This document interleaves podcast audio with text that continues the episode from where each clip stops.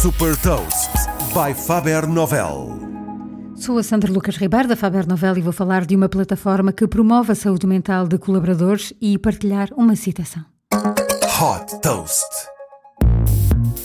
Lançou-se em plena pandemia com o objetivo de colocar o bem-estar mental dos colaboradores no centro das preocupações das empresas. Fundada por Jonathan Ferbeuf, a startup francesa Upfil proporciona apoio psicológico para ultrapassar sintomas de stress e de ansiedade, ajudando assim a manter ou aumentar a produtividade. Financiado a 100% pelas empresas, o serviço permite aos colaboradores marcar consultas à distância ou presenciais com psicólogos, nutricionistas e outros técnicos certificados. Neste momento, a Upfil tem mais de 30 profissionais, permitindo uma escolha com base na situação que o utilizador está a atravessar, desde insónias a questões familiares ou gestão da mudança. Tudo isto é feito de forma anónima, ou seja, a identidade dos colaboradores que recorrem a este serviço não é revelado às empresas, apenas o número de utilizadores que acede à plataforma e o número de consultas realizadas.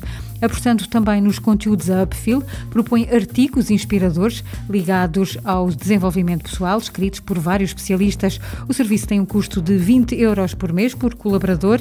Para ter uma ideia, normalmente uma consulta com um psicólogo em França tem uma média de 70 euros. Se o colaborador ultrapassar o limite de consultas definido, tem sempre a possibilidade de pagar ele próprio mais sessões. Lançada este ano, a Upfill conta com mais de uma dezena de grandes empresas, eh, entre as quais a empresa de eh, videojogos Ubisoft.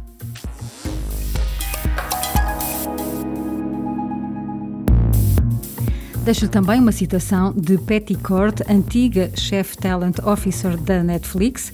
As organizações devem repensar completamente aquilo que são e o que significa liderar. Atualmente, todos têm de adotar um mindset de liderança. Saiba mais sobre inovação e nova economia em supertoast.pt. Super Toast é um projeto editorial da Faber Novel que distribui o futuro hoje para preparar as empresas para o amanhã.